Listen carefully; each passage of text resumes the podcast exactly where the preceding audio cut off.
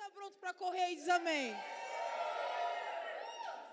E eu perguntei isso porque isso é um spoiler do nome dessa pregação que a gente vai falar hoje. Nós vamos falar de tentação e eu acabei de dar um spoiler que é ceder ou correr. Esse é o título da mensagem de hoje. E aí? Ceder ou correr? Tem gente que falou CDI, misericórdia. Eu já dei até o spoiler que é para correr, se você está pronto para correr. Nós vamos correr muito essa noite, amém? Então eu quero começar dizendo para você qual é o significado da palavra tentação. Segundo o dicionário, tentação significa um impulso para a prática de alguma coisa censurável ou não recomendável. Então, só pelo significado da palavra, a gente já sabe o que, a gente deve fazer com tentação, né? Exatamente, Mateus, agora você acertou. Se no próprio dicionário expressa que tentação é um impulso, então isso significa que não é para mim e nem é para você que é filho de Deus. Por quê? Filhos de Deus não agem por impulso, mas agem de acordo à fé, né? E a convicção no Senhor. Então, filhos de Deus não agem por impulso, mas agem de acordo ao Espírito. É através dele que nós agimos, amém? E diz também no significado que é um impulso à prática de alguma coisa não recomendável ou seja, algo que seja censurável ou não recomendável. Ou seja, só pela esse, essa descrição de tentação, você acha mesmo que você deve fazer que é para você? Acho que só pelo que o dicionário faz, acho que ninguém fala, acho que ninguém deveria praticar ou viver uma vida de tentação, né? Mas a palavra ela revela algo mais ainda profundo e sobrenatural sobre isso algo que o próprio Jesus nos ensinou a respeito de tentação. Aí. Agora tu passou de novo.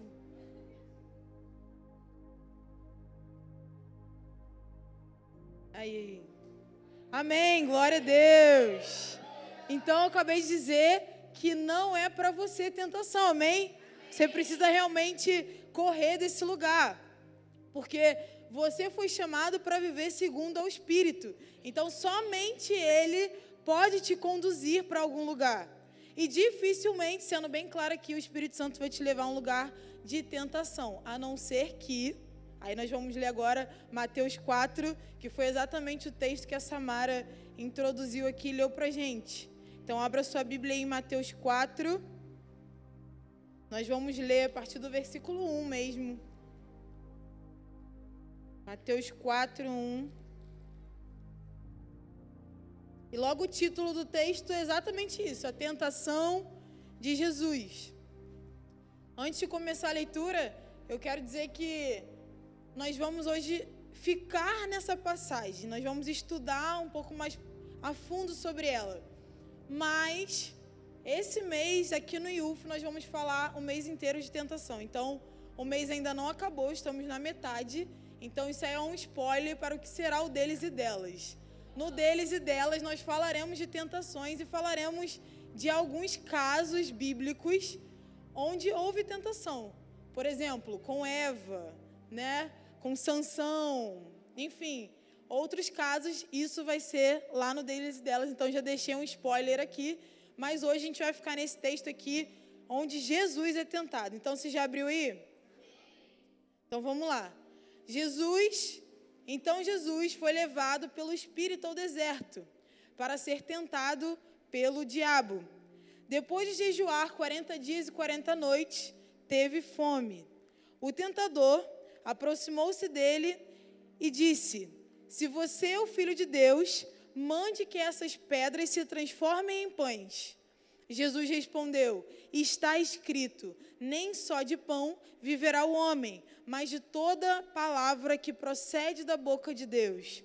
Então o diabo o levou à cidade santa, colocou na parte mais alta do templo e lhe disse: Se você é filho de Deus, jogue-se daqui para baixo, pois está escrito: Ele dará ordem aos seus anjos a seu respeito, e com as mãos eles o segurarão para que você não tropece em alguma pedra. 7.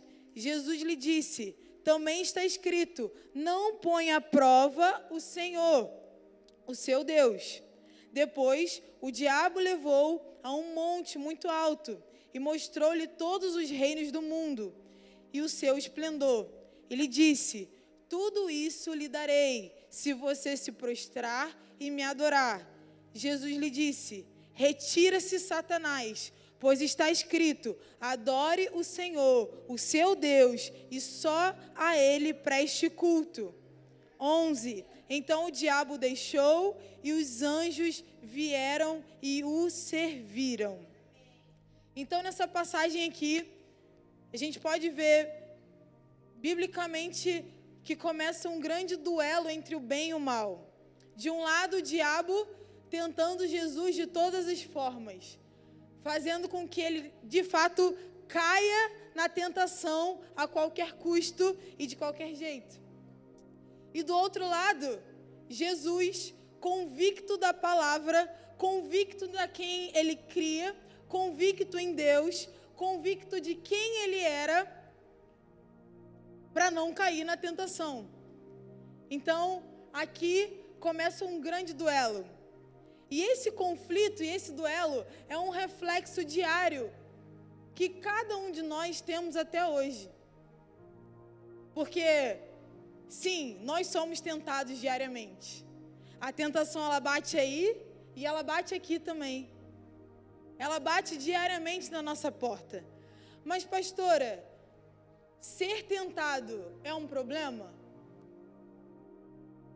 Não. Ser tentado não é um problema. O problema é você cair na tentação. Esse é o problema. Ser tentado não é um problema. Mas quando você cai na tentação e você não busca sair desse lugar, e você não busca, de fato, intimidade com o seu Deus, a ponto de não cair novamente nela, você acaba gerando tropeço atrás de tropeço.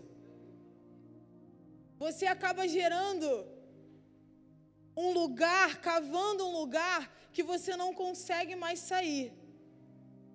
E aí você mesmo acaba assumindo para si mesmo que você é um fracassado. Que você não consegue sair da onde você está. Que quando a tentação vem, você sempre cai que quando anoitece, a tentação vem e eu sempre estou lá, e eu não consigo sair desse lugar. E aí a sua mente automaticamente começa a declarar: eu sou fracassado. Eu não consigo sair daqui. Eu sempre caio nas mesmas coisas. É todo dia.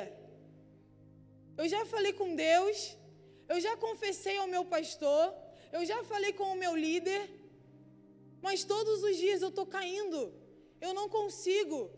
Eu sou fraco. Não adianta. E sim, gente, eu estou falando com vocês que estão aqui. Essa palavra para mim também, mas eu estou falando com pessoas que estão na igreja semana após semana, pessoas que servem, pessoas que lideram, pessoas que leem a palavra e que muitas das vezes tem esse pensamento. E a palavra mesmo vai dizer que como o homem pensa em seu coração, assim ele é. Então, muitas das vezes, por a gente estar nesse lugar de que eu não consigo, pastora, mas não dá, é mais forte do que eu. Os meus olhos não se fecham, a minha mão sempre toca ali naquele lugar que não é para tocar. Eu sempre piso onde não é para pisar. E eu não consigo sair desse lugar. E você automaticamente vai se colocando nesse lugar que não é seu. Não é seu. E sabe por que não é seu? Porque o Senhor ele não te chamou para uma vida de fracasso. Ele te chamou para uma vida de fortaleza. Ele te chamou para um lugar muito mais alto do que nesse que você está falando, que é seu. O Senhor te chamou para níveis mais altos. Gente, olha que precioso. Enquanto eu lia isso, esse texto, eu só conseguia ser grata ao Senhor. Porque Ele, enquanto estava aqui na terra, Ele passou por tudo isso, justamente por um propósito: ensinar para mim e para você que nós podemos sair da, do, do meio das tentações. Que nós temos a mesma força que Ele teve e que nós devemos fazer o mesmo que ele fez. Porque a própria palavra vai dizer que nós precisamos ser imitadores de Cristo. Então, se ele fez, nós também conseguimos fazer. É pra gente. Não foi só para aquela época, para as pessoas que viveram naquela estação. Não é para nós, é para hoje. A palavra é viva, ela é eficaz. Então, todas as vezes que você estiver passando por dias difíceis, por tentação, lembre-se, o Senhor também passou, mas ele permaneceu convicto. Então, se ele passou, eu também posso. Você foi chamado para um lugar de fortaleza. Ao ler esse texto, a gente imagina assim: nossa, mas parece que tudo aconteceu no mesmo dia, né? Ele foi tentado uma vez, passou uns minutinhos, o diabo, ah, deixa ele pensar. Não, tá bom, então vou esperar uma horinha. Aí passou, não, e se. E três vezes no mesmo dia? Não. A Bíblia fala que Jesus jejuou por 40 dias e por 40 noites. Ela não fala exatamente por quanto tempo o diabo fez essas propostas para Jesus, mas a gente imagina que ele deu um espaço, né? Assim como acontece na nossa vida. Muitas das vezes a gente cai em tentação, mas não é no primeiro convite. Não é no primeiro convite. Às vezes o primeiro convite você recebe, mas você fica ali mastigando ele. É, mas e se? E se eu cair? E se eu fizer? Mas ninguém vai ver. E aí você fica processando aquilo ali. E aí o diabo continua insistindo. Sabe por quê, querido? O diabo ele conhece o ser humano. Ele não é onisciente, mas ele conhece o, seu, o ser humano por, por experiência. Então ele sabe das fraquezas de cada um. E ele fica batendo ali, ó. Batendo ali. Até que de tanto insistir, caímos. Mas, pastora, como assim? Não, isso não acontece comigo, não. Gente, vamos assumir que já aconteceu. E nós oramos hoje aqui, vamos orar ao final do culto que não vai mais acontecer. Mas já aconteceu. Então nós precisamos entender de uma vez por todas que não vamos cair a partir do momento em que tivermos num lugar seguro com o Pai. Um lugar firmado em Deus, onde não iremos mais dar voz ao diabo, onde não vamos deixar que ele nem sussurre no nosso ouvido vamos estar tão fortes ao ponto de chegar nesse lugar de convicção que não cederemos às propostas dele. Assim como aconteceu com Jesus. Jesus, ao contrário de nós, ele não tinha opção de falhar. Porque Jesus, como Cordeiro de Deus, ele deveria oferecer a sua vida como um sacrifício perfeito. Mas que desafio difícil, né? Ele era de carne. 40 dias e 40 noites de jejum. E aí, será que você aguentaria? Sem comer um docinho, um açaí?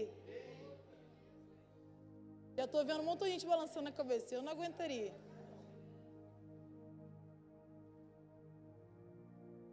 Será que essas propostas que o diabo fez a Jesus eram tão ruins para ele não aceitar? Não, né? Eram propostas boas. Mas o Senhor não cedeu. Ele não cedeu. Porque a menor falha dele colocaria todo o projeto de redenção da terra por água abaixo. E o diabo sabia disso. E era exatamente isso que ele queria. Então Jesus permaneceu forte, firme até o fim. E sabe por quê? Por mim e por você. Foi exatamente isso que ele fez. E além disso, tinha propósito.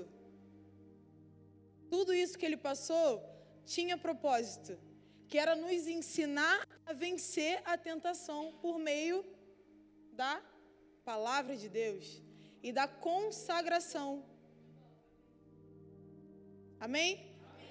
Hebreus 2, se você está anotando, Hebreus 2, 18 vai dizer: Porque tendo em vista o que ele mesmo sofreu quando tentado, ele é capaz de socorrer aqueles que também estão sendo tentados.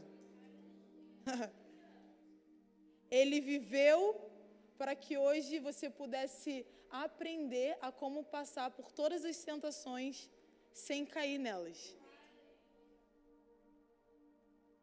Ele passou por tudo isso para te dizer que você também pode vencer toda e qualquer tentação na sua vida. Gente, essa palavra precisa agitar o seu espírito, precisa mudar algo em você, precisa mudar a sua perspectiva.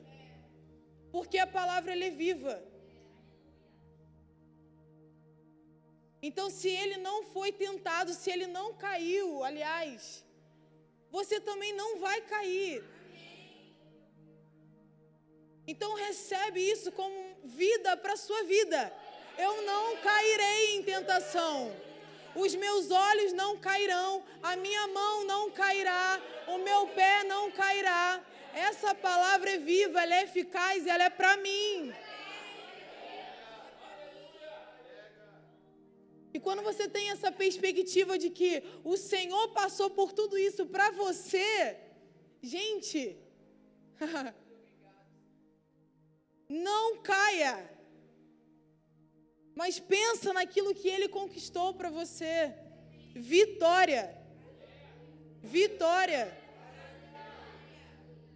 Ele venceu todas, todas as tentações. Todas. E se ele venceu, você pode vencer. Porque ele venceu como homem de carne. Da mesma forma que eu e você somos. Ele venceu. Ele resistiu. Então, com ele nós somos vitoriosos. Não seremos, nós já somos. É essa perspectiva e é essa realidade que nós precisamos trazer.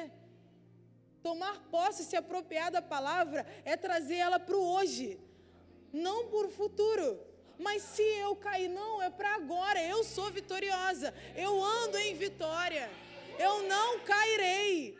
Então não espere acontecer para declarar, já declara antes de acontecer. É essa perspectiva que nós precisamos ter, amém? Então nós vamos agora entrar a fundo em cada versículo para entender algo aqui. Vamos lá, versículo 1. Então Jesus foi levado pelo Espírito ao deserto. 2. Depois de jejuar 40 dias e 40 noites, teve fome. Ou seja, Jesus foi direcionado pelo Espírito. O Espírito o direcionou. Então significa que Jesus não estava só. E no versículo seguinte, demonstra a humanidade de Jesus. Ele era de carne como nós. Ele tinha suas necessidades básicas. Aqui vai dizer que ele sentiu fome depois de jejuar alguns dias. Então, o primeiro ponto que nós aprendemos aqui nessa noite é: se for pelo Espírito, eu não cedo a minha carne. Então, se for pelo Espírito, se você for dirigido pelo Espírito, se o Espírito Santo te guiar para algum lugar, mesmo que seja desafiador, porque nem sempre o lugar que ele te envia é confortável. Alguns lugares vão te desafiar, alguns lugares vão te tirar da sua zona de conforto, mas se ele te enviou, você permanece. Porque se ele te enviou, você não está só. Ele te enviou, mas ele vai com você. Ele não te manda e fala assim: tchau, se vira lá. Não, ele vai contigo. E esse é um dos fatos mais marcantes da tentação de Jesus, que ela começou com uma direção de Deus. Agora preste atenção nisso. Deus, ele não foi o condutor da tentação, mas ele foi o autor de derrotar o diabo da humanidade de Deus. Olha isso. Ele não foi o condutor da tentação, mas ele foi o autor da derrota do diabo na humanidade de Jesus. Tinha propósito nisso, que era derrotar o diabo na humanidade de Jesus. e é isso que o Senhor quer ver ainda hoje através das nossas vidas derrota do diabo nas nossas vidas. Derrota, derrota, derrota. Quando Mateus se levanta, o Senhor fala: Diabo, você perdeu hoje. Quando a Jennifer levanta, o Senhor fala: Diabo, você perdeu mais uma vez. Quando o Luan abre a boca, o, dia... o Senhor fala: Diabo, não vai dar para você hoje. Os meus filhos acordaram, os meus filhos se levantaram. Você perdeu mais um dia. Então é isso que o Senhor fez. Derrotou o diabo na humanidade de Jesus. Ele tinha propósito para conduzir Jesus para esse lugar. Ou seja, o Espírito Santo conduziu, levou Jesus propositalmente ao deserto com o objetivo claro e definido de permitir que ele fosse tentado pelo diabo e mostrar para os seres espirituais e humanos de todos os tempos como se comportou o Filho de Deus nessas condições humanas.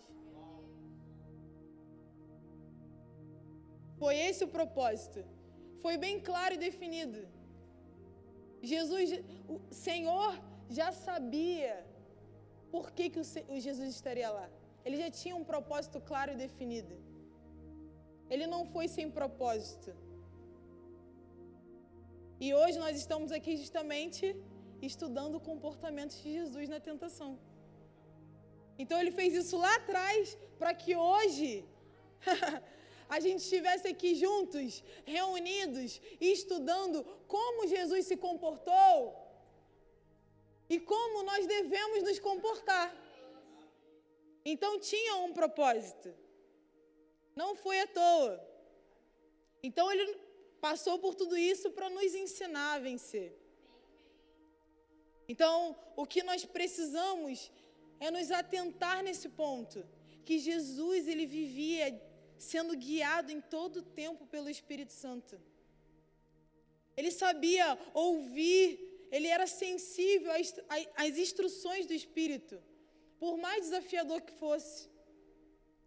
E é dessa forma, dessa maneira, que nós devemos viver uma vida totalmente guiada pelo Espírito.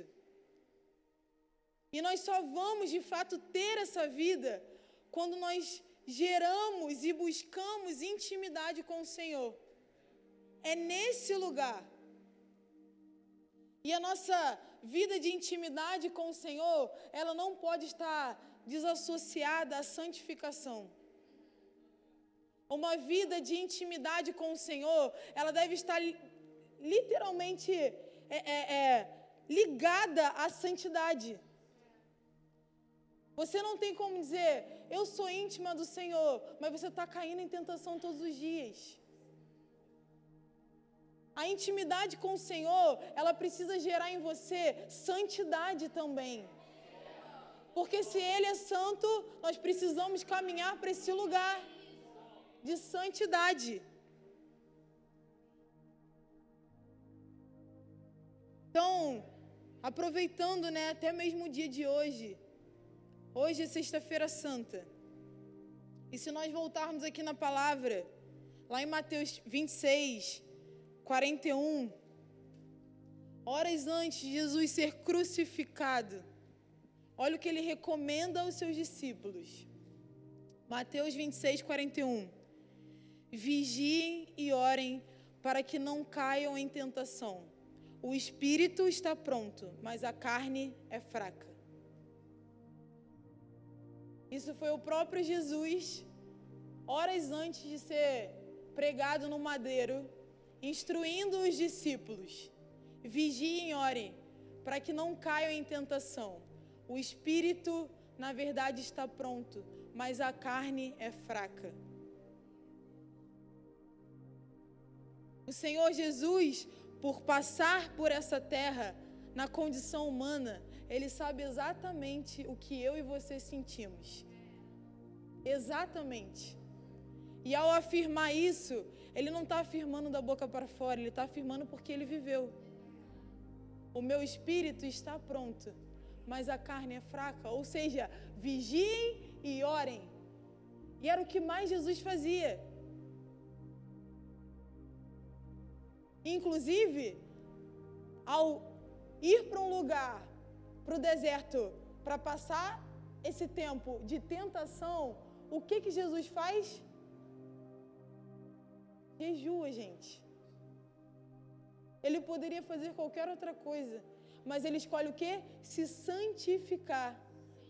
Entendendo que se o meu espírito está pronto,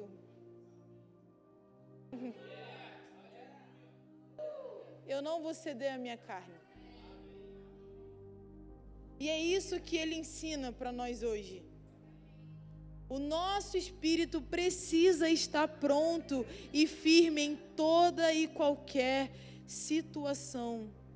Nós precisamos de fato sermos orientados e seguirmos a orientação do Espírito diariamente e preparar o nosso espírito para toda e qualquer situação, gente. Em tempo e fora de tempo, nós precisamos estar pronto com o nosso espírito forte. Porque diante de uma direção desafiadora do espírito, a atitude de Jesus foi se consagrar, jejuar e orar. E muitas das vezes a gente sabe qual é a nossa condição? Reclamação. Quando o Espírito nos direciona para um lugar de desafio, a primeira coisa que a gente faz é reclamar. Caramba, para que, que me mandou nesse lugar? O que, que eu vim fazer aqui? O porquê que eu estou aqui? Ah, não acredito, Senhor. Pô, me mandou na casa desse fulano, desse menino aqui, ah, não, não consigo falar com ele, não, nem tem intimidade. A primeira coisa que a gente faz é reclamar. Ao invés de orar, se consagrar, perguntar, Senhor, o que, que você quer que eu faça nesse lugar? Qual é o seu direcionamento? O Senhor mandou, eu vim. E agora, o que, que eu faço? E dobra o seu joelho e ao invés de reclamar, ore. Vigie, porque tudo tem propósito da direção do Espírito. Tem propósito. E essa atitude de Jesus nos ensina a sermos diligentes em alimentar e fortificar o nosso espírito e viver de fato uma vida de santidade e consagração. Porque se o nosso espírito está alimentado, certamente não alimentaremos a nossa carne, mas daremos prioridade ao espírito. E com isso, não cairemos em tentação. Gente, eu sei que às vezes falando assim parece tipo assim, pastora, nossa, é muito fácil de fazer, né? Eu vou alimentar meu espírito, eu não vou cair na carne. Nossa, é muito fácil. Muito fácil. Eu sei que não é tão fácil assim. Mas o Senhor, Ele nos ajuda a ser perseverante. A palavra nos garante isso. Ele nos ajuda. Ele é o nosso ajudador. Ele é o nosso bom pai. Ele é o nosso conselheiro. Um Deus de amor. Um Deus que não desiste de nós. E por não ser tão fácil assim, posso te dizer, ele sabe que não é. Mas mesmo assim, ele não desiste de você. Ele está ali quando você está quase tropeçando, mas quando você volta atrás, ele está ali te suportando. Opa, não vai cair não. Tá comigo. Tá comigo. Tá comigo, tá com Deus. Não vai cair não.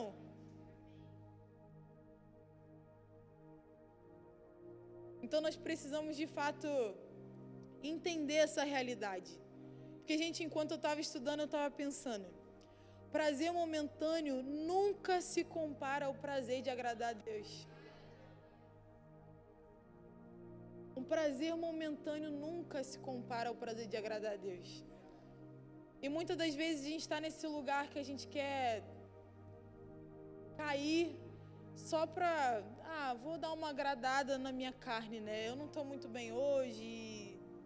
E vai ser bom, ninguém vai ficar sabendo, e tá tudo bem. Mas prazer momentâneo não se compara ao prazer de dizer não à nossa carne e agradar ao Senhor e falar: Senhor, hoje eu resisti mais uma vez, mas é por amor a Ti, por amor à Tua palavra. Eu não vou ceder, eu vou ser fiel até o fim, eu vou permanecer. Então, sempre quando você tiver ao ponto de fazer algo, pense sobre isso. E não caia nesse lado do inimigo. Porque, como eu disse, ele é especialista em pessoas. Ele não é onisciente, mas ele é especialista. Ele conhece o nosso comportamento, as nossas fraquezas. E ele, inclusive, tinha informações suficientes para saber que Jesus era o Messias. E ele sabia que teria um confronto muito difícil com um adversário muito incomum, né? E por isso, ele tocou nos pontos mais vulneráveis do ser humano. Por isso que ele fala: se você é filho de Deus, mande que essas pedras se transformem em pães. Porque ele queria desestabilizar Jesus de qualquer forma. Jesus estava com fome. Você não está com fome? Por que você não pega essa pedra e transforma em pão? Você é filho de Deus, você pode. Vai lá, come. E enquanto eu estava estudando essa palavra, e talvez você também se faça essa pergunta: por que comer seria um problema? Seria um problema se Jesus comesse? Por que comer seria um problema? E essa pergunta é que muitas das vezes nós nos fazemos quando nós somos tentados. Mas por que seria um problema? Não tem nada a ver. Eu não vou fazer mal a ninguém com isso. Não vou fazer mal a ninguém. Se eu beber só um pouquinho e não me embriagar, tá tudo bem. Mas se eu ficar com meu namorado em casa, não tem ninguém. Minha mãe não tá, tudo bem, ela viajou. Mas se eu ficar com ele, não tem problema, né? Não tem ninguém aqui, ninguém tá vendo. Não tem nada a ver. Ninguém vai ver, ninguém vai me julgar por isso. Mas se talvez um amigo chegar com um comprimido dizendo que é o comprimido da alegria e hoje eu não estou bem, e se eu tomar? Só para ficar alegrezinho, poxa. Não tem nada a ver. É um comprimido, gente. Pô. E muitas das vezes a gente se questiona, né? Mas o porquê não? O porquê não? E esse questionamento era o grande objetivo de Satanás. Desestabilizar Jesus. E é isso que ele quer fazer com a gente. Tirar a nossa alma e tirar o nosso foco em permanecer fiel à palavra. É exatamente esse o objetivo dele quando ele nos tenta. Esse é o grande problema. E quando nós achamos que nada disso que eu mencionei tem problema, nós estamos completamente sendo negligentes às orientações da palavra. Porque talvez naquele momento não tem problema para você. E ninguém está vendo, e ninguém vai ficar sabendo. O pastor não vai ficar sabendo, o apóstolo muito menos. Ele nem sabe meu nome. Tá tudo bem. Mas, gente, o seu coração precisa estar aqui. Não em um lugar onde minha líder não vai ficar sabendo, então tá tudo bem. Domingo eu apareço lá de cara lavada e tá tudo ótimo. Ela não vai ficar sabendo. Mas você não está aqui para agradar líder, você não está aqui para agradar pastor, você não está aqui para agradar apóstolo, você está aqui para viver uma vida que agrada ao Senhor. E somente a Ele. Somente a Ele. E é nisso que você deve se basear. Não em agradar pessoas, mas agradar ao Senhor. Então não ceda à sua carne. Confie no Senhor com todo o seu ser, que Ele é que cuida de você. Amém? Vocês estão sendo abençoados? Eu corro ou eu posso continuar nesse ritmo? Meu marido, meu marido tá mandando eu correr, gente. É, correr no outro sentido, né? Amém. E aí, no versículo 4 de Mateus, Mateus 4, 4, Jesus vai afirmar que o alimento físico não é a única fonte de energia para a sobrevivência, mas também a palavra que sai da boca de Deus. E isso provavelmente mexeu com Satanás. O motivo é a resposta de Jesus está explicitamente em amor a Deus e como ele prioriza o reino.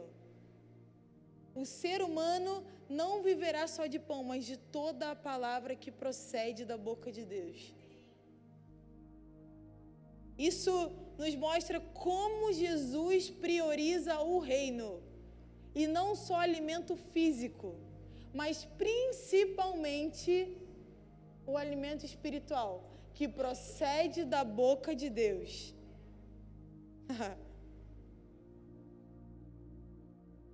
e olha que poderoso isso.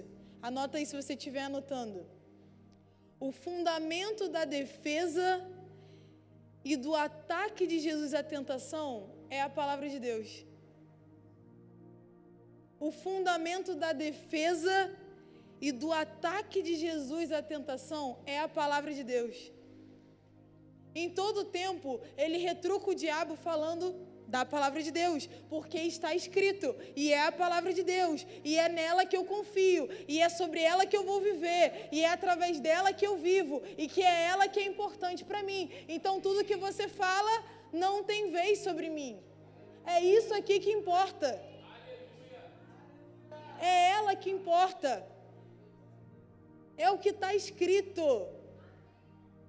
E isso demonstra que Jesus está firmado na palavra. Até porque ele é a própria palavra. Então ele só afirma quem ele é. então o tempo todo ele está falando com, com, com Satanás. Eu sou isso aqui, eu vivo isso aqui. Ele só está afirmando quem ele é. E você é exatamente o que a palavra diz a seu respeito. Então você, quando quando estiver passando por esses dias, você tem que abrir a sua boca e declarar exatamente aquilo que você também é, que é exatamente o que está aqui. A palavra de Deus. É isso que você é. E contra esses argumentos, você não cai em pecado nenhum. Eu posso te garantir isso. Você não é traída por pecado nenhum. Então nós aprendemos nesse ponto que Jesus ele está completamente submisso à vontade de Deus. E ele nos ensina que uma vida de submissão a Deus está sujeita às determinações de Deus e apenas de Deus. É o que Deus fala, é o que Deus faz e ponto. E ninguém pode tirar e roubar esse lugar de Deus sobre a sua vida. Então nós precisamos conhecer Deus intimamente para que assim possamos confiar na Sua maneira e no seu tempo. Então, se você está anotando aí ou se não, fique com esse questionamento desse ponto. O que mais você tem alimentado hoje? A sua carne ou o seu espírito?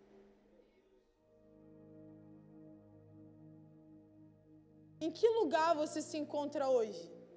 Completamente debaixo da vontade de Deus? Completamente vestindo essa camisa de que eu tô com isso aqui e não abro. Podem falar o que for, eu vivo isso aqui. Eu sou o que a palavra diz que eu sou. E eu não caio nas ciladas do inimigo. Então reflita sobre isso. O que mais você tem gastado o seu tempo e a sua vida? Na palavra, fortalecendo o seu espírito ou a sua carne? Segundo ponto.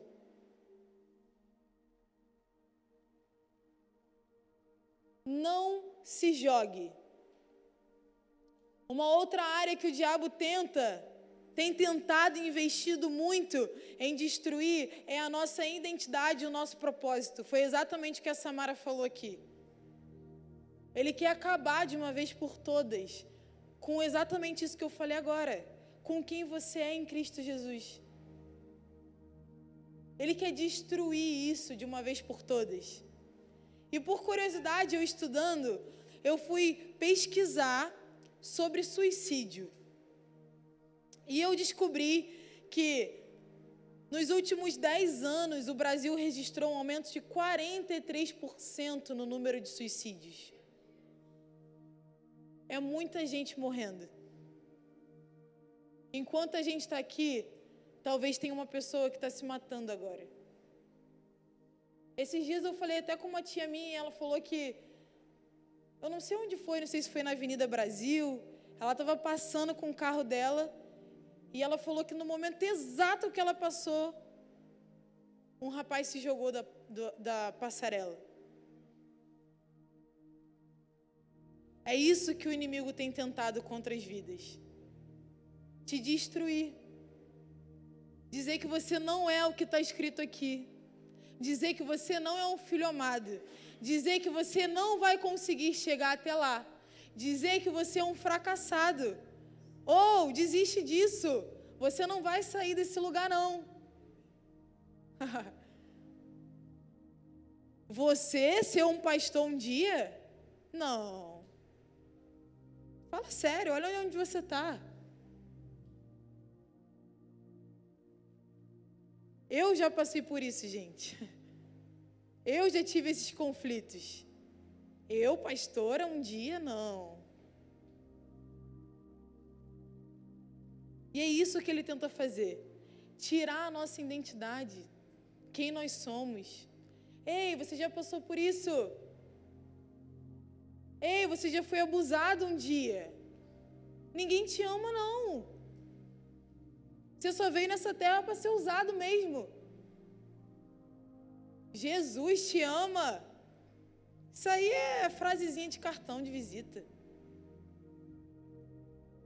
É isso que ele tem feito. E diante disso, muitas pessoas, por não estarem firmes com a palavra, firmes com quem são, convictas de quem ele é, se matam. Não tem porquê eu estar aqui. Eu não vou realmente chegar em lugar nenhum.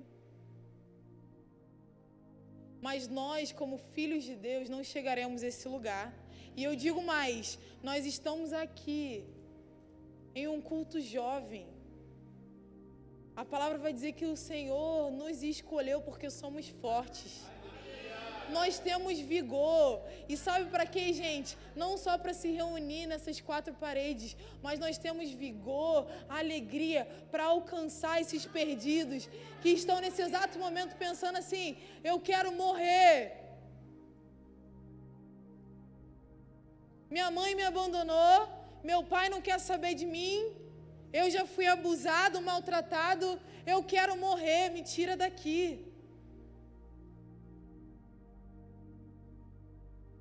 Vocês já passaram. Aqui próximo tem, aqui na descida da linha amarela, ali na CDD. Quanta gente, quantos usuários de, de crack, gente. Sempre quando eu passo ali, eu fico pensando. Eu queria, às vezes, ter a curiosidade de sentar e saber da história dessa pessoa. O que levou ela a chegar até ali. E se você sentar, às vezes, tem até alguém que sabe sobre Jesus. Mas eles não permaneceram. E aí que tá. Nós precisamos permanecer. Permanecer naquilo que o Senhor nos chamou. Porque quando permanecemos, a nossa vida por inteiro é do Senhor. E o diabo ele não tem vez em tocar na nossa vida. Ele não tem vez, ele não tocará nos planos e no, nos propósitos que o Senhor estabeleceu para nós. Em Provérbios 1,10 vai dizer: Meu filho, se os maus tentarem seduzi-los, não ceda. Não ceda. Se mantenha firme. Se mantenha forte. Versículos 5 e 6. A proposta que ele apresenta ao Filho de Deus é com relação à identidade e propósito. Vai dizer: se você é filho de Deus, jogue-se daqui abaixo. O jogo é tentador. Do tentador é para colocar o ser humano no centro. Você está com fome? Então coma. Você tem promessa? Então desfrute. Mas Jesus, ele percebeu a intenção. E no versículo 7, ele responde que não devemos colocar Deus à prova, como está dito na palavra. E com essa resposta, Jesus nos ensina que podemos permanecer em Deus e não a nós. E não em nós, mas nele. Então não devemos colocar o Senhor à prova. Isto é, não devemos ficar testando o seu poder. Nós já sabemos do seu poder, então, se já sabemos, só precisamos desfrutar e não testar.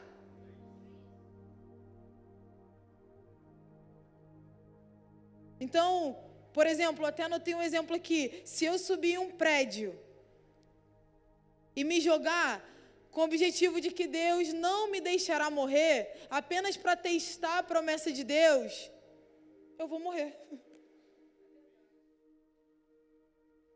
Vou morrer muito feio. E não vou gerar testemunho nenhum. Imagina, pastora pula de um prédio para testar. Meu Deus. As promessas e os milagres não se manifestam sem propósito. Nós não estamos aqui brincando de entretenimento com o Senhor. Não é um show, não é um circo. Nós já sabemos da Sua vontade. Quando nós realmente precisamos da Sua intervenção e dos seus milagres, se houver uma necessidade real, Ele vai estar lá e Ele vai agir. Então, em Cristo, você sabe a sua identidade e o seu propósito. Então não se jogue na tentação do inimigo, mas se jogue no propósito que o Senhor tem para a sua vida. Vou repetir mais uma vez, para quando a tentação vier.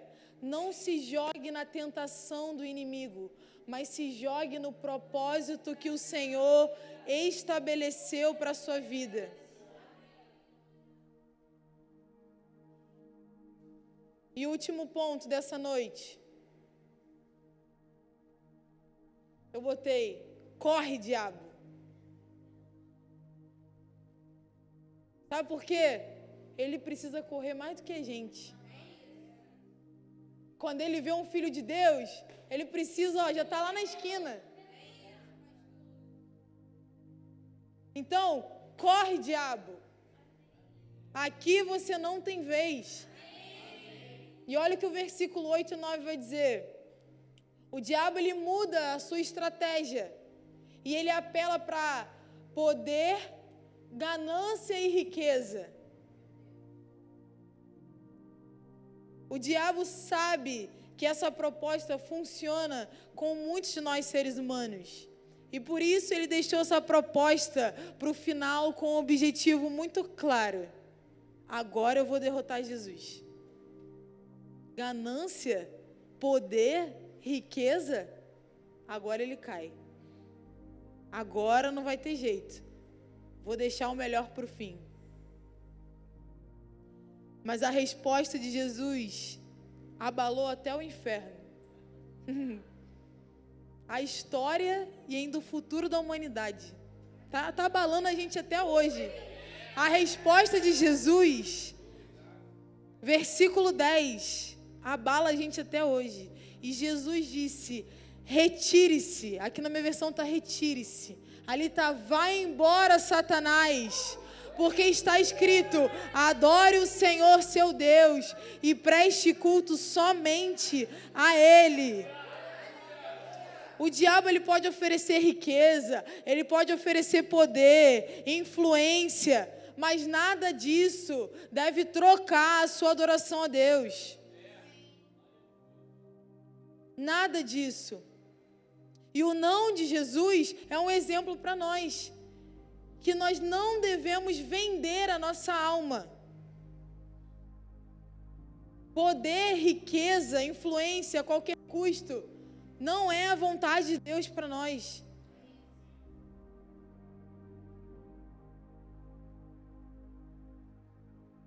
Nós não precisamos de muito para viver. Jesus mesmo mostrou isso para nós. Mas nós precisamos do necessário.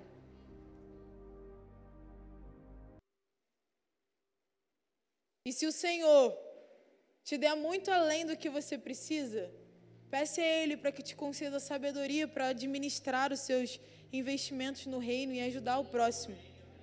Nós aprendemos um pouco sobre isso ontem no Midweek, né, com o pastor Anderson. Então nós precisamos, de fato, proteger o nosso coração de ambições e motivações erradas. E na parte final da tentação de Jesus, vemos uma ordem explícita do Senhor para que o tentador lhe deixe em paz. Meu Deus. E obviamente que a ordem de Jesus foi atacada, porque ele estava cheio do Espírito Santo e porque ele estava completamente decidido em não pecar contra Deus. Ei, a pergunta que eu te faço é: o que você tem feito com a sua autoridade, crente? Ele mandou o diabo correr. O que você tem feito com a sua autoridade? Em Tiago 4 vai dizer: portanto, submetam-se a Deus, resistam ao diabo e ele fugirá de vocês. Jesus não ficou flertando com o diabo, como muitas das vezes a gente fica. Jesus só falou: vá embora daqui agora. Agora. Mas será que você tem de fato colocado a sua autoridade de crente para fora? Ou você tem, meu Deus, mas o que eu faço nessa situação? Ai, agora eu fiquei com medo agora, eu não sei. Ai, não, gente. Quem é filho é convicto. Quem é filho tem autoridade. Seja firme nas suas palavras. Seja firme nas suas palavras. Vocês acham que Jesus foi tentado novamente?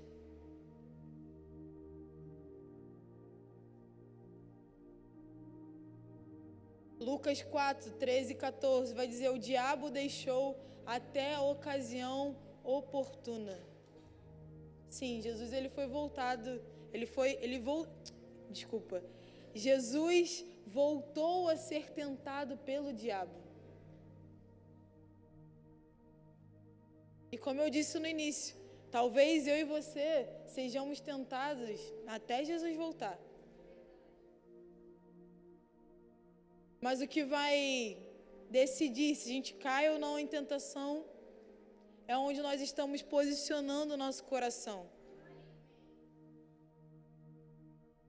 Onde está a nossa convicção?